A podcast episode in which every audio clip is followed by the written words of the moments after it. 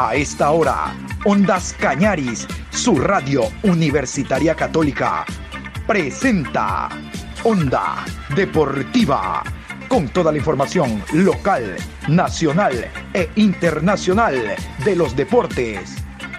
Comenzamos. Sabes mi amor, pórtate bien, no debes llorar, ya sabes por qué. Santa Claus llegó a la ciudad. Todo lo ve, sigue los pasos, estés donde estés. Santa Claus llegó a la ciudad. Te observa cuando duermes, te mira al despertar. No intentes ocultarte de él, pues siempre te verá. Él sabe de ti, él sabe de mí, él lo sabe todo. Intentes huir, Santa Claus llegó a la ciudad. Hola, ¿qué tal? Buenos días, saludos cordiales. Aquí estamos iniciando la programación Onda Deportiva. Hoy viernes 2 de diciembre a 23 días de la Navidad, programa 1093 a lo largo del día. Hoy, como siempre, vamos a hablar del Mundial de Qatar más adelante, resultados de ayer, los grupos cómo se encuentran, los partidos de hoy interesantes todos porque estamos ya en fase final. A partir de mañana sábado ya tendremos choques directos. Vamos a hablar también en la segunda media hora, vamos a tener un invitado para analizar el por qué Ecuador fue eliminado, como ha sido la tónica de la semana, no solo con periodistas locales, sino también a nivel internacional. Pero antes vamos a comenzar con el fútbol ecuatoriano. No hay que descuidar la Liga Pro Betcris y menos al conjunto del Barcelona, el vicecampeón vigente. Vamos a hablar del Barcelona porque Barcelona el día de ayer comenzó los trabajos ya en cancha, los trabajos de pretemporada. Mucha atención, hay información pepa, gruesa del Barcelona. Estos son los jugadores que iniciaron el día de ayer, en mañana y tarde, a doble jornada, los trabajos de pretemporada, pensando en Copa Libertadores de América, pensando en la Liga Pro Betcris, que son los torneos primeros, y luego vendrá Copa Ecuador y demás. Los jugadores que entrenaron con Fabián Bustos son estos. Arqueros: Javier Burray, Víctor Mendoza, Justin Cornejo, juvenil, Álvaro Preciado. Defensas: Lucas Sosa, Carlos Rodríguez, Leonel Quiñones, Pedro Pablo Velasco, Guillermo Rendón, Jason Mina y Víctor Carabalí.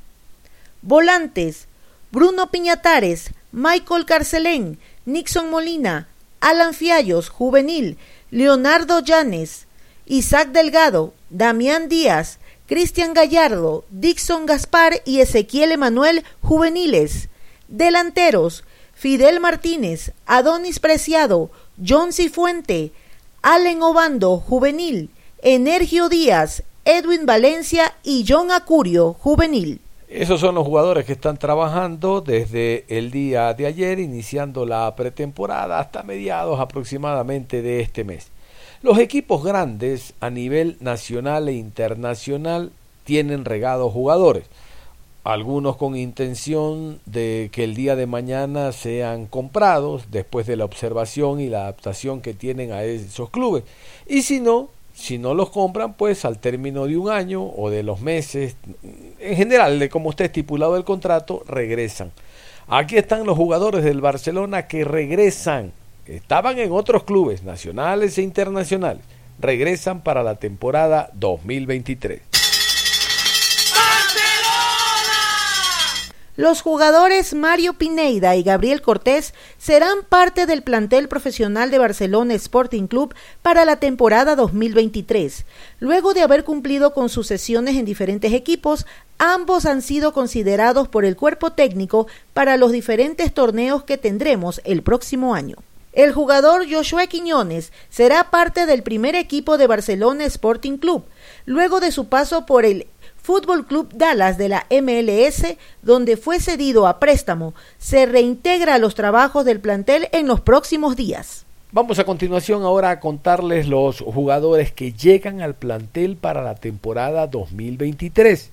Este es un primer grupo, así lo anunció la directiva del Barcelona, porque van a llegar más refuerzos. Ojo, estos no son rechazos, son refuerzos. Póngale oído a los jugadores del Barcelona, a los jugadores que llegan para la próxima temporada que vestirán la amarilla. Refuerzos oficiales para la temporada 2023. Jordan Morán, lateral derecho, 20 años. Segundo portocarrero, lateral, carrilero y extremo izquierdo, 26 años. Janer Corozo, volante, 27 años. Agustín Rodríguez, delantero uruguayo, 24 años.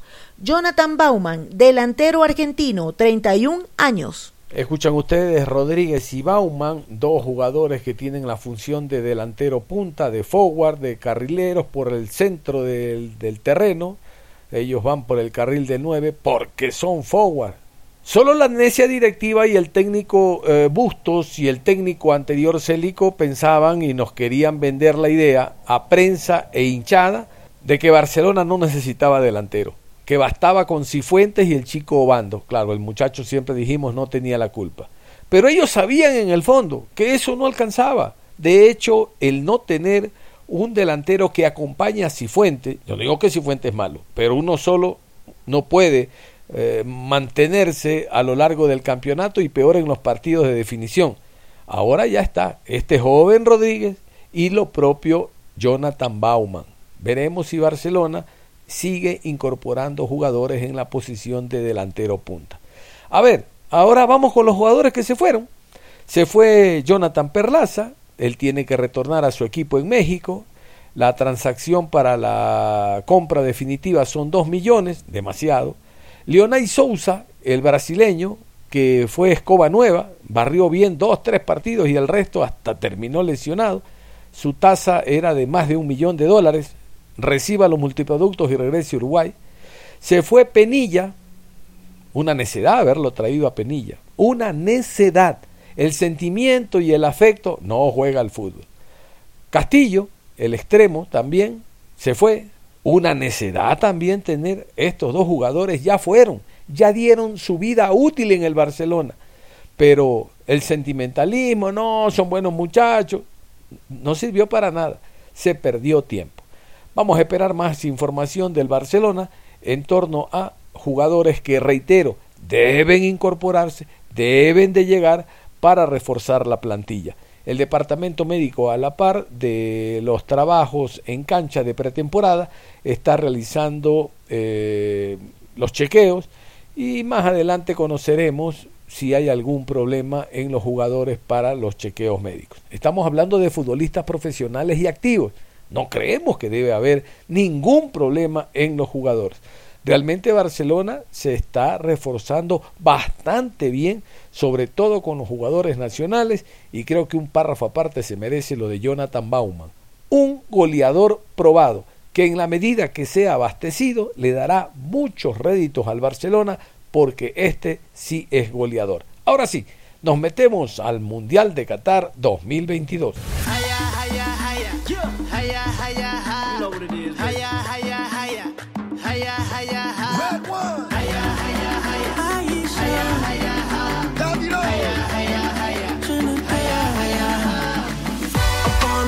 the walk on every street. Up on the ball, out with the world on my feet. Hit every discotheque and ask it puppy, yeah, yeah. I wanna party, party, eight days a week. I promise, I promise, I promise you now. Everything, everything gonna work out. Every tomorrow, no matter what go down. I promise, I promise, I promise you now. Gonna be, gonna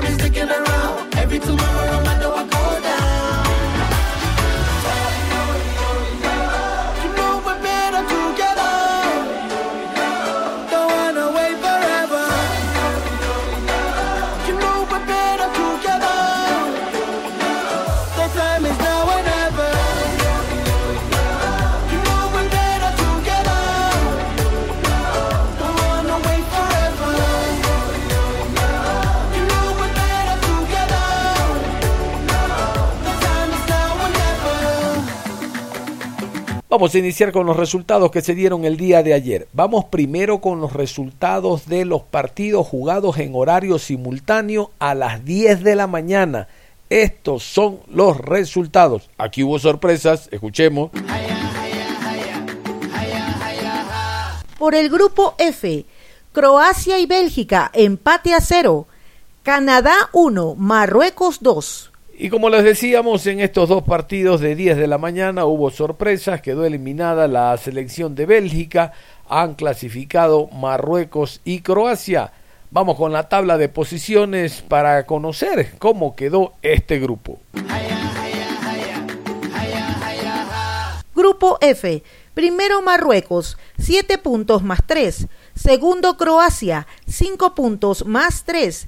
Tercero Bélgica, 4 puntos menos 1. Cuarto Canadá, 0 puntos menos 5. Y vamos con los resultados de los partidos jugados a las 14 horas. Aquí también hubo sorpresa. Vamos a escuchar los resultados. Por el grupo E, Japón 2, España 1. Costa Rica 2, Alemania 4. Se dan cuenta, esa victoria de Japón 2 por 1 sobre España está dentro de las sorpresas como que Arabia le gane a Argentina, como la sorpresa que se dio cuando Túnez le ganó a Francia. Y a mí qué me importa que Túnez no haya clasificado, pero le ganó al campeón vigente. Eso no deja de ser sorpresa. La tabla de posiciones de este grupo quedó de la siguiente manera. Grupo E. Primero Japón, 6 puntos más 1. Segundo España, 4 puntos más 6. Tercero Alemania, 4 puntos menos 1. Cuarto Costa Rica, 3 puntos menos 8. Y en las redes sociales todavía se habla de que fue un tongo el partido Japón ante la selección española, que España lo hizo para que no siga avanzando Alemania, que España lo hizo para no verse después con Argentina y Brasil, que España todo lo tenía calculado. Vaya usted a saber. Vamos con los partidos del día de hoy. Estos son los partidos que se juegan a las 10 de la mañana. De nuevo, horario simultáneo. Por el grupo H, Corea del Sur enfrenta a Portugal. Ghana recibe a Uruguay. Otra selección sudamericana que va a jugar el día de hoy entonces es la de Uruguay. Uruguay, todos con los uruguayos, todos con la celeste. Pero para tenerla clarita, vamos con la tabla de posiciones. Al momento, antes de este juego de 10 de la mañana de hoy, la tabla de posiciones se encuentra así. Primero Portugal, 6 puntos más 3. Segundo Ghana, 3 puntos, sin gol diferencia. Tercero Corea del Sur, un punto menos 1. Cuarto Uruguay, un punto menos 2. Y los partidos en fase de grupo finalizan el día de hoy a las 14 horas, porque reitero, a partir de mañana ya habrá enfrentamientos directos, el primero contra el segundo de otro grupo y el segundo contra el primero de otro grupo. Los partidos de hoy, 14 horas, otra vez, horario unificado, son los siguientes. Serbia versus Suiza. Camerún enfrenta a Brasil. Una nueva selección sudamericana se enfrenta también a segunda hora. Hablamos de la selección brasileña. Y para tenerla más eh, clara, aquí están. La tabla de posiciones de este grupo, donde está Brasil. Primero Brasil, 6 puntos más 3. Segundo Suiza, 3 puntos, 0 gol diferencia. Tercero Camerún, 1 punto menos 1. Cuarto Serbia, 1 punto menos 2. Seguimos con el tema mundial y lo que ha originado el encuentro Japón 2, España 1. Vamos a escuchar al director técnico de la selección española, Luis Enríquez, tratando de dar una explicación sobre esta derrota, tratando de encontrar una explicación sobre algo que no estaba en los planes de nadie. Bueno, en el de Luis Enrique creo que sí. Lo escuchamos al técnico español. Que viva España, la vida tiene otro sabor y España es la mejor. O no tan buenas, ¿no? Seguramente no tan buenas. Han llegado aquí todos los jugadores con los que hemos hablado ya con las caras desencajadas. ¿Qué ha pasado en esta segunda parte, Luis? Pues no ha pasado nada, más allá de lo que hemos visto todos. Cinco minutos de, de descontrol total, de pánico incluso, y nos han hecho dos goles. Y si hubieran necesitado marcarnos dos más, nos los marcan seguro. ¿Desconexión o qué es lo que ha ocurrido? ¿Nervios? No, no, no. no. Uno se puede poner nervioso al empezar un partido cuando lleva ya. No, simplemente que esto es un mundial y cuando un equipo como Japón ya no tiene na- nada que perder, pues decide arriesgar al máximo y, y han pasado como si fueran aviones. Cinco minutos de, de pánico. ¿Cómo se gestiona eso con los jugadores sobre el campo? ¿Qué les estabas diciendo?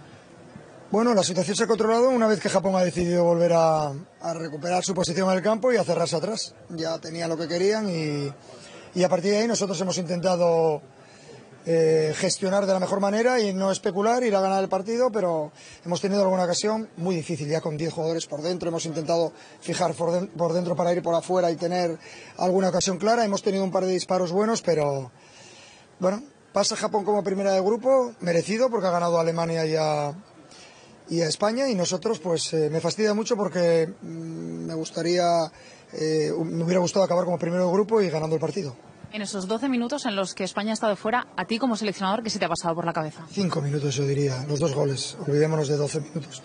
Y si quieres 12-12, pero no se me ha pasado por la cabeza nada. Esto es el fútbol, tengo mucha experiencia, he visto de todo en el fútbol, de todo bueno, de todo malo.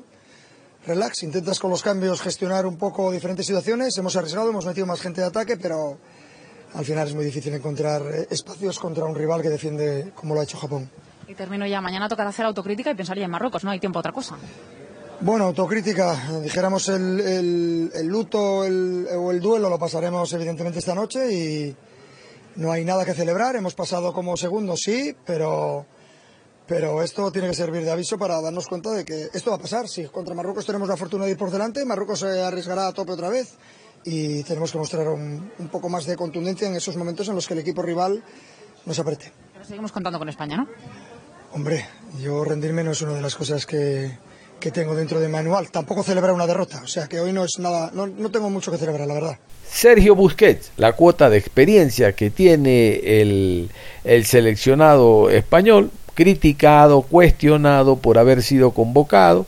Se dice que por la amistad con Luis Enrique se está ahí y no le dio paso a jóvenes, tres mínimo, que en ese puesto hubieran tenido hasta el momento un mejor rendimiento. Sergio Busquets, jugador que en su momento a nivel de clubes fue dirigido por Luis Enrique, dijo lo siguiente después del partido. Que viva España, la vida tiene otro sabor y España es la mejor. Bueno, pues parecía que teníamos el partido controlado, ellos estaban esperando a alguna pérdida de balón, algún contraataque y yo creo que en la segunda parte ha sido así, ¿no? Un, un despiste en la salida, un buen gol y luego ellos han venido arriba, creaban peligro a la contra, cerraban los espacios muy bien por dentro y replegaban muy bien. Y nada, pues a, seguir mejorando, a ver si acaba ya la Alemania-Costa Rica y, y al menos pues clasificarnos como segundo de grupo. 45 minutos de segunda parte que han sido una película de terror. Durante 12 minutos España ha estado eliminada. Nadie eh, tenía esa quiniela. Sí, eh, no queríamos que pasara eso, nuestra intención era ganar, hemos empezado bien, ganando y bueno, ahora creo que, que ya se ha acabado Alemania, así que bueno, pues a seguir, nos quedan los octavos contra Marruecos, que también va a ser un partido muy difícil. No sé qué sentíais dentro del campo, Sergio, si veíais que se os estaba escapando y no entendíais por qué. No, o sea, no estábamos cómodos porque ellos cerraban muy bien el pase entre líneas y estaban muy bien posicionados tácticamente, nos costaba mucho enlazar y crear peligro, pero bueno, eh, sabíamos que iba a ser así y una pena dos goles porque a ellos les ha dado confianza, ¿no? Y nada, a seguir, a corregir los errores y a intentar ahora sí que sí, pues ir pasando eliminatorias. Termino, con lo que ha pasado hoy es difícil pensar en eso, pero por lo menos siendo segundos evitamos a los teóricos cocos. Bueno, eso no tiene nada que ver. Nosotros queríamos ser primeros, eh, ganar. No, no teníamos por qué elegir rival, sino el que fuera. Y ahora nos vamos para otro lado co- como segunda, que, en el que estábamos antes de jugar los partidos como primero. Pero eso no te dice que vaya a ser más fácil o más difícil. Gracias, Sergio, y enhorabuena porque España está en octavos. Gracias. Álvaro Morata, el goleador de la selección española, también algo consternado por el resultado, dijo esto después del partido. Que viva España, la vida tiene otro sabor y España es la mejor. ¿Cómo ha empezado y cómo ha terminado la noche? Sí, la verdad es que sí. Es fútbol, eh, ha sido increíble, la verdad. eh, lo importante es que estamos en la siguiente fase. Hay que pensar eso, analizar este partido. Pero bueno, creo que en casi todos los mundiales, al menos que yo recuerde haber visto, todas las selecciones han pasado momentos complicados. Lo importante es pasarlo, eh, seguir confiando en nosotros y, bueno, transmitir eso, que, que estamos en, octavos y, que si le hubieran dicho a otras selecciones que se han ido eliminadas que iban a pasar así, seguro que lo firmaban y es lo que hay que pensar. Un mensaje positivo que es- desde mañana nos meteremos en la cabeza los octavos de final y que, y que no puede volver a pasar porque te vas para casa. Y para que esto no vuelva a pasar, ¿sabéis qué es lo que ha ocurrido? ¿Qué es lo que no entendíais durante este partido? ¿Qué es lo que no ha pasado para que Japón le diera la vuelta a ese partido? Bueno, al final es fútbol, no, en el campo se ve todo muy rápido. Han sido cinco minutos que nos han metido dos goles. Después lo veremos seguro en, en vídeo y sacaremos conclusiones porque ahora es difícil con todo lo que ha pasado. Con, sabes que dependes de otro resultado y, y es difícil. Al final luego lo veremos. ¿Habéis sido todos conscientes de esos 12 minutos en los que España ha estado eliminada? Sí, obviamente, al final es, es así el fútbol, pero bueno, eh, no hay que darle más vueltas. Lo importante es que estamos en, en los octavos y desde mañana mismo, cuando nos, cuando nos despertemos de descansar, a preparar el partido y a darlo todo. Ahora Marruecos, seguimos contando con España, ¿no? Bueno, Marruecos es un rival muy duro, pero seguro nosotros vamos a ir a, a darlo todo como siempre y sabemos que ya no podemos tropezar porque te vas para casa. Gracias, Álvaro, y suerte. A ver, ya mismo juega la selección uruguaya como habíamos indicado ante Ghana. Uruguay ante Ghana. Vamos a escuchar a Diego Alonso, el director técnico, eh, hablando de la preparación y algo, entenderle del planteamiento para enfrentar a la eh, selección africana de Ghana el día de hoy. Con la celeste luciendo en el pecho, siempre se juega a ser campeón. Bueno, en primer lugar sí que sentimos el, el respaldo porque lo hemos sentido desde el primer día. No, no, no- no sentimos algo diferente a, a lo que sentimos desde el primer día que nosotros llegamos como entrenador de la selección. Este, sinceramente, los jugadores nos han abierto los brazos del primer día, han estado atentos a todas las indicaciones que le hemos dado, a todas las recomendaciones, a cómo queríamos jugar. Eh, desde ese lugar, mucha tranquilidad, eh, teniendo todos el mismo objetivo. Después entendemos la importancia del partido, de lo que nos estamos jugando. Evidentemente sabíamos que era una posibilidad llegar al último partido de, los tres que teníamos, teniendo que jugarnos la clasificación.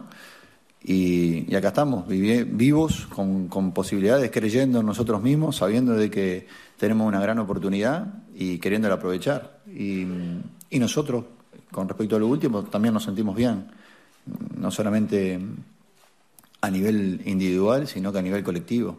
El grupo está fuerte, está bien, nos sentimos eh, identificados eh, en, en nuestro objetivo, nos sentimos identificados en la convivencia, eh, en el respeto que nos tenemos y eh, sabemos a dónde tenemos que apuntar y qué es lo que tenemos que hacer, así que estamos bien. Yo creo que, creo que depende de todos, ¿no? El que nos podamos soltar, el que podamos eh, tener esa confianza que hemos tenido cuando nos ha tocado jugar en eliminatorias, incluso, mm, como lo he dicho este, anteriormente también, en los partidos amistosos, en fechas FIFA que hemos tenido, un equipo que tenía como alegría para poder jugar, ¿no? Vivo, que quería, ¿eh? que existía. Eso tenemos que recuperarlo, creo que eso, lo que tuvimos en la segunda parte, que creo que, que en la segunda parte el equipo lo tuvo, eh, creo que es un tema más que de rendimiento, de confianza, de, soltarnos en, una instancia este, donde deberíamos estar, eh, y que no se malinterprete la, la palabra, pero disfrutando de estar en esta situación, de estar en esta fiesta, estar en un mundial, poder este, dar lo mejor de nosotros, simplemente para eso. ¿eh? Yo creo que pasa por ahí, por la confianza, porque eh, se lo he dicho permanentemente, lo, lo he dicho a ustedes porque lo creo y se lo digo a ellos, creo en ellos. ¿eh? Creo en los futbolistas. He creído desde el primer día que llegué como entrenador de la selección y sigo creyendo en cada uno de los jugadores y en el equipo. Así que tenemos que insistir en dar esa confianza, en que el equipo pueda este, liberarse y jugar como, como lo hemos hecho ¿eh? en infinidad de ocasiones. Lamentablemente, en, esta instancia no hemos sido lo, suficientemente capaces de, jugar al nivel que creemos que podemos, jugar, pero vuelvo a repetir, creyendo al 100% en, en el equipo, creyendo al 100% en cada uno de los jugadores, porque sé que cada uno de los jugadores, si le toca participar, le toca estar, este, van a dar lo mejor de sí. Todos los partidos son historias distintas y eh, no, no considero que haya una situación similar o, este, a, esa que ocurrió. Simplemente nos vamos a enfocar en, en- poder hacer un buen partido, en poder jugar, en tratar de ser mejor que el equipo rival. Y seguramente si somos mejor que el equipo rival vamos a tener más posibilidades de, de quedarnos con los tres puntos que para nosotros este, nos darían la clasificación. Hasta ahora, de Rascadeta y de la Cruz han jugado pocos minutos en este mundial. De acuerdo con tu idea futbolística, ¿son compatibles jugando juntos en un partido? Sí, sí, sí lo son, claro que sí. Eh, inclusive en, en algu- en algunos entrenamientos lo hemos hecho, claro, sí, son, son compatibles, sí, son futbolistas que, que lo pueden hacer juntos. No han tenido eh, en este mundial la posibilidad de hacerlo, pero, pero sí, eh, son dos buenos futbolistas, confío mucho en sus cualidades, por eso los he utilizado en diferentes motivos, en diferentes partidos, este, eh, ambos de titular, ¿no? De Rascaeta jugó en eliminatoria, eh, de los cuatro partidos de eliminatoria jugó dos de titular, en el partido contra Venezuela y en el partido contra, contra Perú. Y, y lo mismo pasó con Nico de la Cruz. Nico no pudo jugar en la primer combo que tuvimos porque venía de una recuperación de lesión, pero en el segundo combo eh, contra, contra Perú y Chile él fue titular en el segundo partido y también fue titular en, muchos partidos de, de- los amistosos que hemos tenido. Yo le tengo, son, creo en los jugadores. ¿eh? Después, lógicamente, eh, estoy para, para evaluarlos en el día a día, para ver también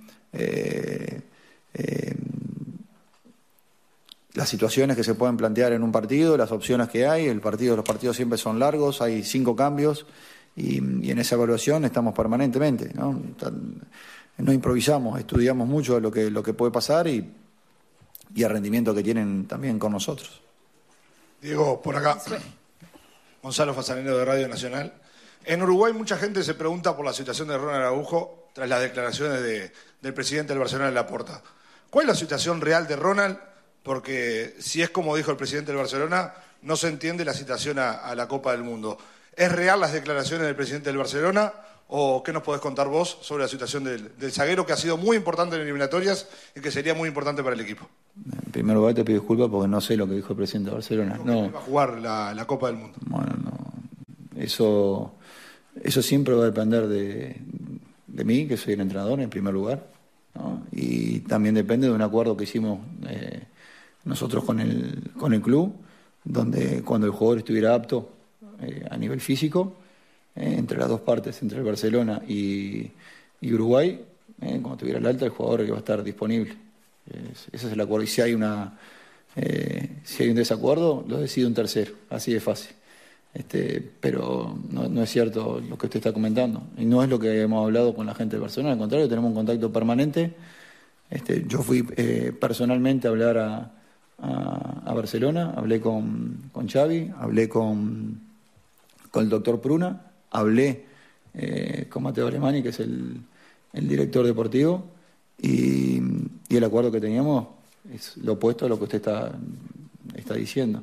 El jugador sigue en evolución franca, sigue en recuperación y cuando el jugador esté apto va a estar, va a estar apto para poder participar. Lo que no podemos este, es adelantar ni poner una fecha que va a ser el partido que viene o el que viene. ¿no? Simplemente es una cuestión médica de evolución que, estamos, que la estamos siguiendo.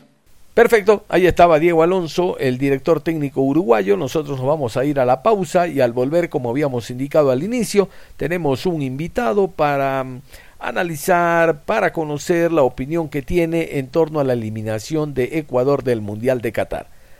La pausa y regresamos. Onda Deportiva. Regresamos con Onda Deportiva.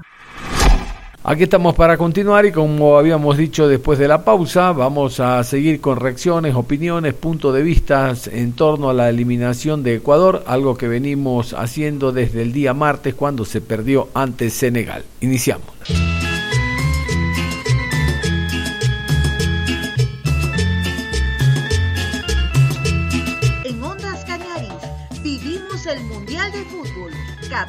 2022. Muy bien, y como habíamos indicado al comienzo de la programación, hoy viernes vamos a continuar con las reacciones de lo que fue la eliminación del equipo ecuatoriano. Desde el día martes para acá, ustedes han escuchado reacciones de periodistas locales, internacionales, exjugadores que pasaron por la selección ecuatoriana de fútbol.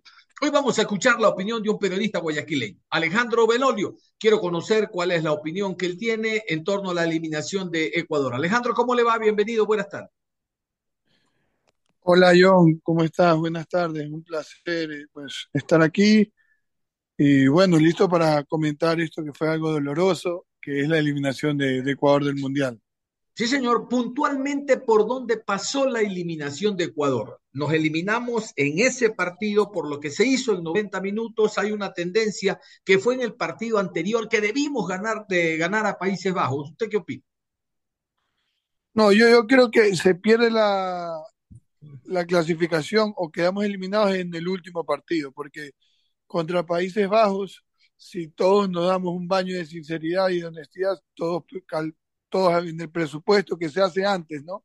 De los partidos, después en la cancha puede pasar cualquier cosa, pero todos decíamos, bueno, se le gana a Qatar, se puede perder con Países Bajos y se le tiene que ganar a Senegal, porque era el, el rival del mismo nivel, ¿no? Y Qatar era el, el rival del nivel inferior Países Bajos era el rival de nivel superior y Senegal era el rival del mismo nivel y al, que, al cual con el que desde el comienzo sabíamos que nos íbamos a disputar la clasificación. El empate entre Países Bajos, el empate entre Países Bajos nos dio un plus, que era que ya no era obligatorio ganarle a, a Senegal, sino que con un empate nos servía para clasificar. Entonces, teniendo dos resultados favorables a nosotros, ese era el partido para clasificar y ahí es donde perdemos la clasificación, ahí es donde quedamos eliminados, bueno, por, por errores puntuales y por, por un mal partido que el mismo Ender Valencia lo dijo. Escogimos el peor partido para jugar mal. A ver, usted me dice entonces que ante Senegal estando al mismo nivel, eh, fue ahí que se perdió la eliminación. Recogemos las palabras de Ener Valencia, que escogimos el, el peor partido para jugar mal. ¿Qué tanta responsabilidad usted le da al planteamiento y al escogimiento de los jugadores para este encuentro? Por parte del técnico, ¿no? Eh, bueno, uno planifica y, puede salirte bien o puede salirte mal eh, en el momento en el que estás en la cancha, porque no podemos dudar de que trabajó el partido y que, bueno, si puso ese 4-3-3, que es el esquema que más utilizó en eliminatorias, que más le funcionó, que, que más yo podría arriesgarme a decir conocen los jugadores, es porque creyó conveniente y- o creyó que le iba a servir ante Senegal.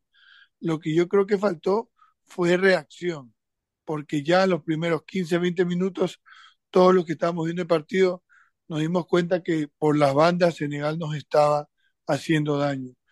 Y, es más, por un error de las bandas es que llega eh, el, el ingreso de, de Ismaila Sar y que termina en, en el penal cometido por, por Piero Hincapié. Entonces, yo más que, el, el- que los jugadores que escogió o el planteamiento que hizo, lo que creo que, que estuvo mal por parte de Gustavo Alfaro fue una, la falta de reacción, de reaccionar, de a los 20 minutos meter mano y cambiar, si no cambiar los jugadores, cambiar el esquema táctico, hacer algo para que el rumbo del partido cambie, porque como iba, todos sabíamos que, íbamos a, que Ecuador iba a terminar perdiendo el partido.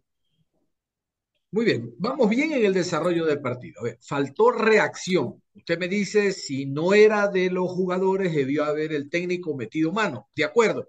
Pero ¿qué tal si esa reacción ahora, en el tercer partido, cuando el técnico mira la banca, se da cuenta de que no había pues el potencial necesario en la delantera donde necesitábamos marcar diferencia porque Yorkaev debuta en ese partido y quien había sido el mimado, entre comillas, este jovencito Rodríguez, ni siquiera tuvo la opción cuando uno diría, bueno, hay una defensa sólida, con jugadores muy altos, vamos a contrarrestar con un jugador de similares características. Entonces aquí también podríamos hablar de la reacción de los jugadores y del técnico, primero en no meter mano y después en base a la banca, donde había poco que escoger. ¿Usted qué cree? Claro, pero, pero si ya nos ponemos a pensar, digamos, en ese planteamiento, si, si ponemos a pensar así, ahí cae más la responsabilidad sobre el entrenador, porque quien confeccionó la lista y los jugadores que a la final iban a estar en la banca fue él mismo. Entonces, digamos que eso no podría ser una excusa que él pueda poner, sino más bien un reconocimiento de un error, de que si no tenía los recursos suficientes, que yo creo que sí, para hacer una para, para hacer un cambio táctico, porque lo hizo en el entretiempo. A lo que mete a, Cifuentes y mete a Sarmiento, el equipo cambió, el equipo mejoró y el equipo fue superior a Senegal, tanto así que llega el empate. Y después Senegal en la única jugada, de, bueno, en, una de las dos únicas jugadas de peligro que tiene, en el segundo tiempo, la, la meta adentro en, en, ese tiro libre que fue un error defensivo, algo que digamos que no, no pasa por el entrenador, pero en tal caso, eh, si me ponen ese planteamiento de que qué pasó con la banca de suplentes, bueno, eso también sería una responsabilidad de Gustavo Alfaro porque él fue quien escogió a los 26 jugadores que, que, fueron a Qatar.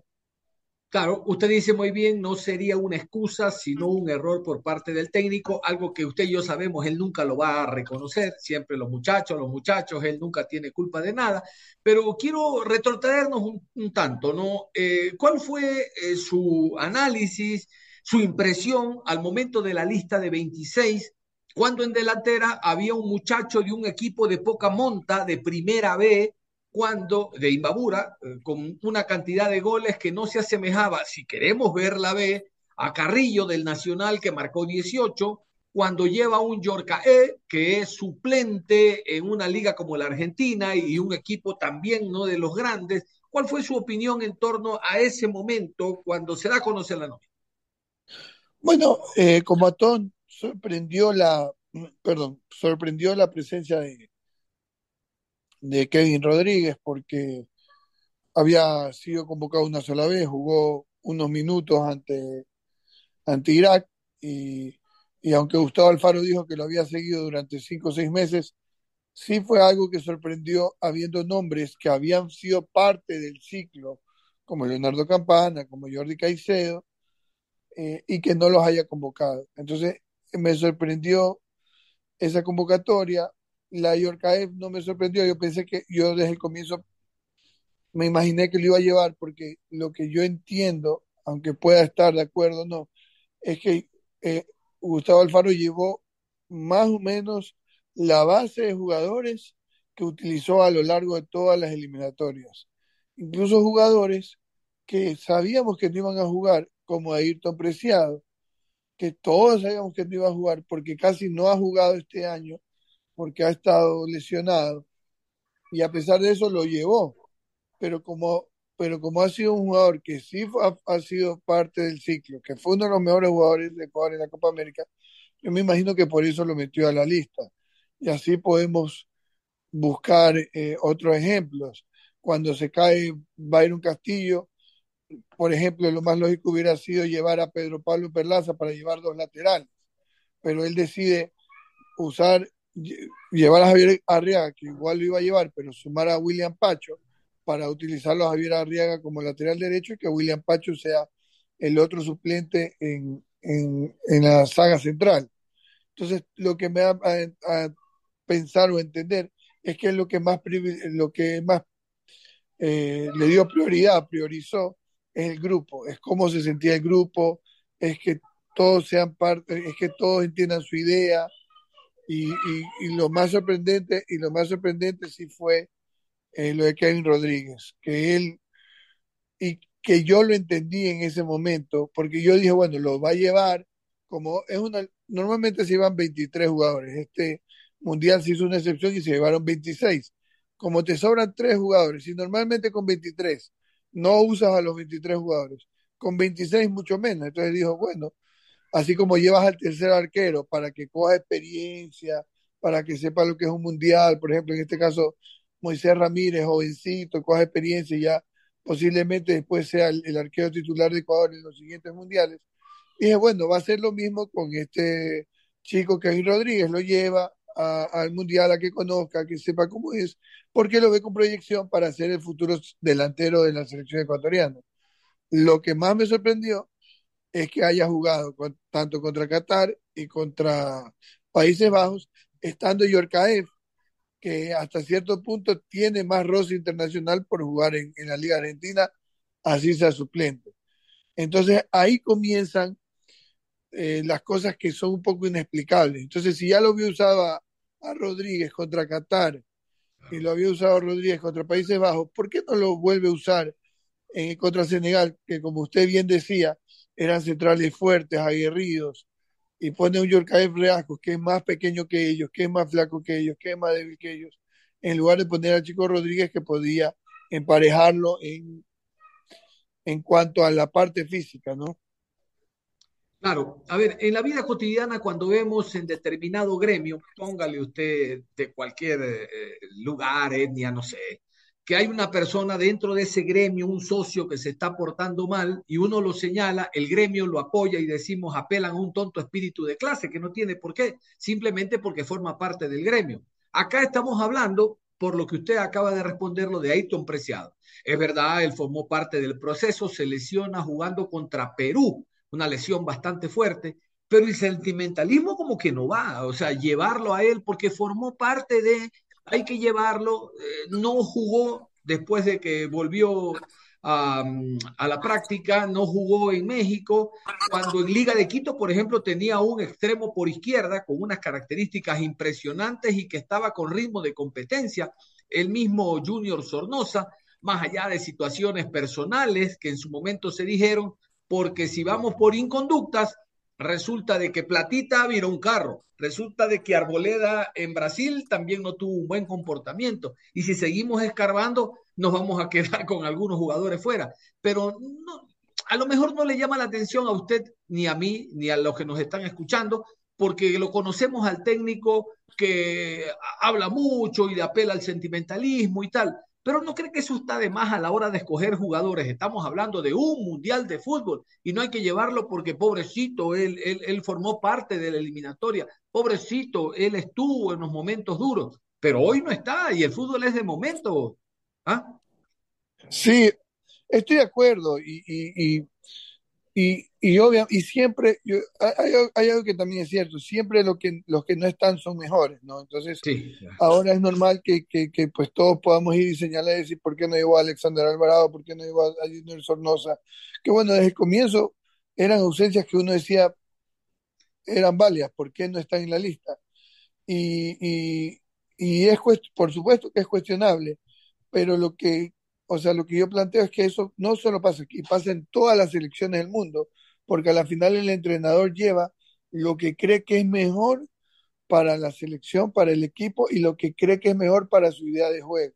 Si no, mire todo lo que le han hecho a Luis Enrique en España, por todos los jugadores que ha dejado y, y llevando jugadores que incluso, por ejemplo, Carlos Soler no juega en el PSG, y pues, entonces, ¿por qué no llevan a un jugador del Betis o a, a, más jugadores del Real Madrid? En todos los países del mundo hay críticas. A, Tite se lo, se lo criticó por no llevar a Firmino.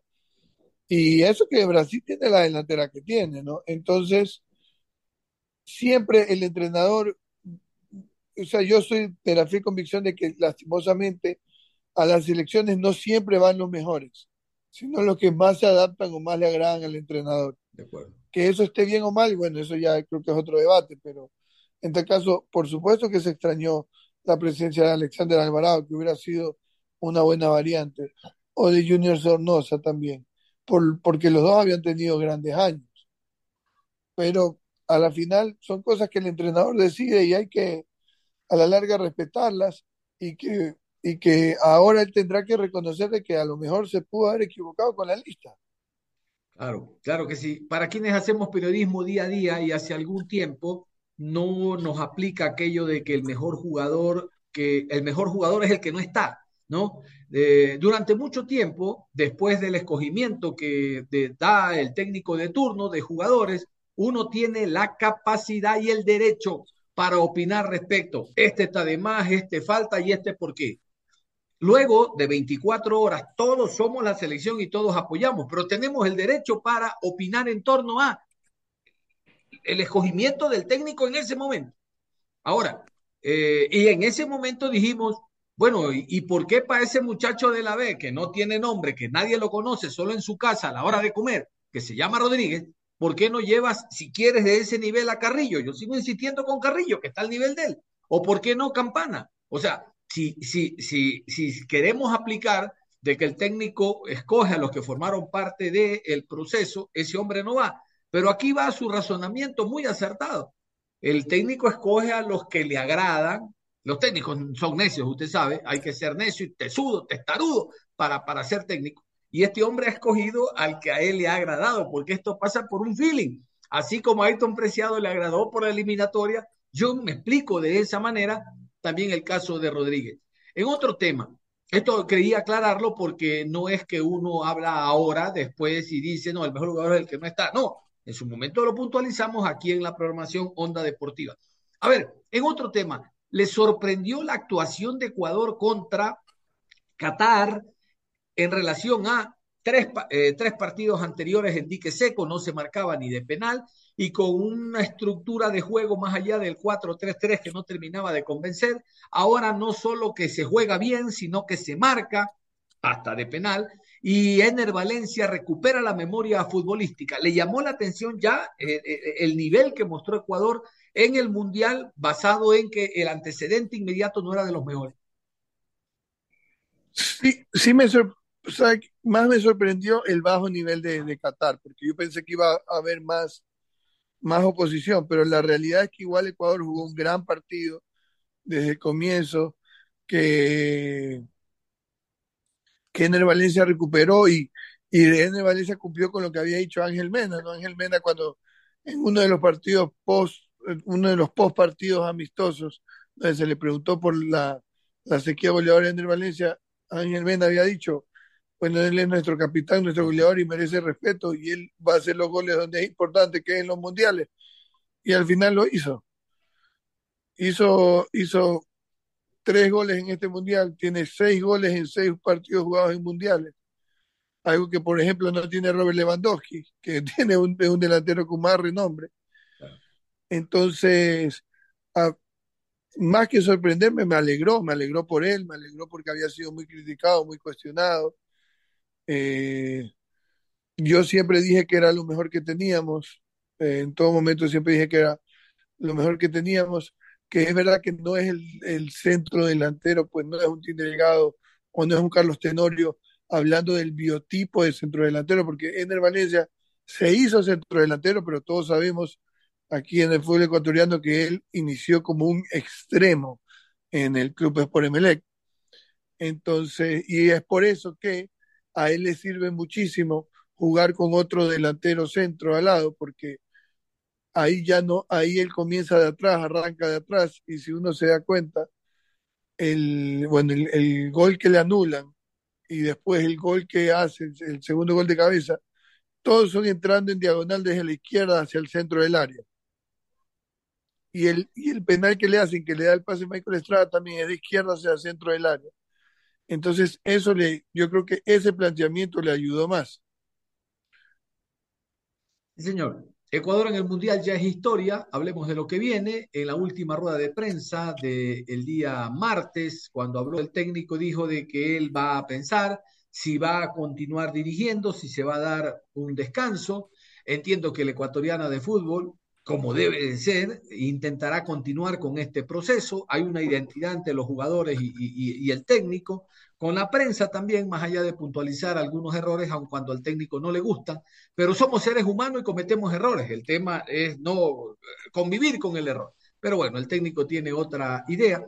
¿Cuál es la suya? Si el técnico debe continuar o no al frente de la selección, al margen de la propuesta que estoy seguro ya la ecuatoriana de fútbol se la ha hecho Alejandro. No, yo creo que hay que renovarle, o sea, ahorita todos estamos enojados, estamos tristes, decepcionados, póngale el calificativo que usted quiera, pero, pero el trabajo que realmente ha hecho Gustavo Alfaro es un trabajo digno de, de resaltar, porque ahorita nos estamos lamentando que no, que no pasamos a octavos de final de un mundial, pero jugamos el mundial con, con un entrenador que llegó un mes antes de que comenzaran las eliminatorias, en un momento donde no había selección, y usted y yo sabemos, John, que incluso había jugadores que ni querían ir a la selección por todo lo que había pasado con la Federación Ecuatoriana de Fútbol en, las eliminatorias rumbo a Rusia eh, 2018 y post eliminatorias Rusia 2018 con pues la llegada de Bolillo Gómez, el famoso piso piso 17 y todas esas cosas. Entonces, él hizo una selección y usted ve hablar a cada jugador, cuando le preguntan por Gustavo Alfaro, dice, él nos cambió la mental. Gonzalo, Gonzalo Plata, Moisés Caicedo, Félix Torres, el otro día en, en rueda de prensa previa a partido ante Senegal también lo dijo. Como usted dice, o sea, todos tienen claro que el entrenador es el líder de esta idea, de este grupo, y creo que es eh, lo mejor que él continúe liderando este grupo. Obviamente, si él cree, si él lo quiere hacer y cree que tiene la fuerza eh, suficiente para hacerlo, pero yo creo que debería hacerse todo lo posible para que, reno, para que renueve, porque ha demostrado, como, como usted también decía, más allá de sus errores, que todos los tenemos porque somos seres humanos, ha demostrado ser un gran entrenador, un gran entrenador y un entrenador que encaja para lo que Ecuador necesita, porque es un entrenador práctico y eso es lo que le ha ido bien con ese tipo de entrenadores que le ha ido bien a Ecuador. Y en las elecciones se necesita eso, entrenadores que sean más prácticos que estos entrenadores eh, como Guillermo Almada, donde tiene un modelo de juego que, es muy, que, que requiere mucha más repetición, mucho más entrenamiento, mucha más disciplina y que eso se, y que eso se obtiene con el trabajo diario que todos sabemos que no hay en una selección nacional de fútbol. Sí, señor. A ver, en el tramo final de la programación yo quisiera buscar soluciones. Sabe que a mí me chocan los programas políticos que se reúnen, tocan un tema, ponen el dedo en la llaga y dicen, ya no hay tiempo, nos vamos. Sí, y, pero dame una solución al tema de delincuencia, inseguridad, a la corrupción. Dame una solución. Vamos a tratar nosotros de buscar una solución. Usted como el invitado del programa y le agradezco por el tiempo que nos está dando. Desde su trinchera, ¿cuál sería la solución para encontrar un forward ecuatoriano y no andar buscando a este, este a lo mejor, este puede ser, vamos a ver. No sé si usted recuerda, en la década del 80, en el fútbol español, había un delantero Salinas. El hombre va a la selección y Salinas era Salinas. Y recuerdo a los, a los españoles tratar el tema y decir, esto se debe a que en el fútbol español tenemos demasiado forward extranjeros, por ende no producimos que la Real Federación Española hable con los clubes y diga, oye, aguanta, dame chance, déjame sacar jugadores eh, nativos, jugadores nacionales, porque el día de mañana el que paga piso es la selección. Yo no sé si se llegue a tanto, porque la selección se nutre de los clubes y los clubes son autónomos, pero ¿cuál sería desde su trinchera una solución como para intentar buscar jugadores en una posición? Siempre recuerdo a un viejo técnico que falleció, decía, los goleadores y las buenas personas son escasas en el mundo cómo sacar forward, cómo sacar goleadores para la tri. Bueno, yo primero creo que Ener Valencia sí, yo creo que primero creo que hay que decir que Ener Valencia, yo creo, si sigue en este nivel, no puede ayudar a la selección y puede ser titular de la selección hasta la Copa América 2024, es lo que yo, yo creo. Entonces digamos que tenemos 2023 y 2024 y que en 2023 ya comienzan las nuevas eliminatorias para ir buscando este nuevo delantero que puede ser el que puede ser Leonardo Campana. Y qué es lo que hay que hacer darles oportunidades llevarlos y pero ponerlos a jugar porque a Campana se lo llevó todo, en todas las eliminatorias y jugó muy poco. A Yorker Reasco se le llevó ah, bastante en la eliminatoria y jugó muy poco. Eh, lo- lo- los que jugaban eran Enner y Michael, Enner y Michael. Eh, entonces, si estamos hablando de, por ejemplo, si van a, utilizar a este joven Rodríguez, comiencen a ponerlo, comiencen a ser, amistosos y a utilizarlo para que puedan saber qué es lo qué es ponerse la camiseta de la selección y no pase lo que le pasó a Yorkaev, que tuvo que jugar 30 minutos en un mundial, habiendo jugado no sé cuántos minutos en las eliminatorias, pero no muchos. Entonces, yo creo que es eso y comenzar a, a- buscar, tam- por ejemplo, en la sub-20, quién es el delantero, dónde juega, tratar también de comenzar a llevarlo, de comenzar a formarlo, de comenzar a prepararlo. Eh, y comenzar también a ver variantes. Este chico, el chico Carrillo que usted mencionaba no es tan joven, pero se lo podría comenzar a también a llevar, a, ten- a que podamos tener un abanico de opciones en la delantera. Porque mire que usted que para este mundial sorprendió que, que Gustavo Alfaro diga que iba a llevar cuatro delanteros, porque uno decía, en los cálculos decía, bueno, va a llevar tres, no, no tiene dónde más llevar, porque no es lo que más, es lo que más falta en este momento a, a Ecuador. Entonces, yo creo que hay que comenzar eso es a, a formarlo, a, el- si se queda este, eh, este entrenador Gustavo Alfaro, o si viene uno nuevo, pues comenzar a ensayar, a llevar, así vas a llevar una, una de las promesas, comenzar a llevarla, pero que comience a jugar, amistosos, eh, eh, partidos de eliminatorias también, que comience a jugar, a probarse, y de ahí va a ir consolidando la, la idea. Claro, eh, eh, ya para finalizar, se nos ha ido el tiempo, pero volando, tengo dos minutos nada más. No sé qué le parece esta idea, ¿no? A mí me da vuelta, vuelta la idea, así como en los clubes hay un preparador de arqueros, porque la- el técnico no es todólogo, así como se hizo microciclo de arqueros, porque el, técnico no es todólogo, ¿por qué no hacer un microciclo con delanteros? Es decir, que el ecuatoriano invierta en el Team Delgado y Carlos Tenorio y haga microciclos lunes y martes y esto no es como la emboca, sino hablarles. A ver, muchachos, vamos. Hablarles la capacidad de desmarque, pa- pegarle con el pie derecho, pie izquierdo, borde interno, borde externo, tres dedos de puntilla y empezar a hablar para pulir las características que tienen los futbolistas que van a formar parte el día de mañana hipotéticamente a la selección nacional, desde abajo, ¿no? Trayendo muchachos desde la sub-20 hasta los viejotes y hacer microciclos. ¿No le parece a usted que si focalizamos el trabajo, así como se hace con los arqueros, podríamos a lo mejor tener un, un mejor producto? Me parece, me parece buena idea. Me parece buena idea porque, por ejemplo, en el arco estamos sobrados. Entonces, creo que ya no sería necesario hacer más microciclos de arqueros, sino enfocarnos específicamente en lo que nos hace falta, que es un delantero, es un reemplazante de Ender Valencia. Que muchos dirán, bueno, pero es Michael Estrada. Pues no lo sé. No lo sé. Creo que podríamos. Yo no digo que Michael Estrada sea un mal jugador, porque hizo de todas maneras seis goles en las eliminatorias. Pero si podemos buscar también, porque. Y si no está Estrada, ¿quién? Entonces hay que buscar opciones. Ecuador tiene que llegar a tener la capacidad de decir, chuta, se nos está quedando este delantero afuera, qué pena. Pero para eso creo que su idea, permítame compartir con ustedes, es muy buena. Los microciclos delanteros, los mejores delanteros de la Serie A, y si quiere incluir a los de la Serie B, a los de la Serie B, porque el problema no es que, que sean de la Serie B o de la Serie A, el problema es que aparezcan de un momento a otro, pero si ya vienen en el proceso, trabajando con el cuerpo técnico de la selección, ya sabemos que van a estar en las capacidades, por más que jueguen la Serie B, en el equipo que juegue, de poder po- vestir la, la tricolor. Entonces yo, yo apoyo su idea totalmente. Perfecto. Alejandro Velorio, muchísimas gracias por los conceptos, por su tiempo. Los que tienen que sacar las conclusiones son los oyentes, que estoy seguro se han enriquecido con los valiosos puntos de vista que usted nos ha dado el día de hoy en horas de la tarde. Nada más, lo dejo en la parte final.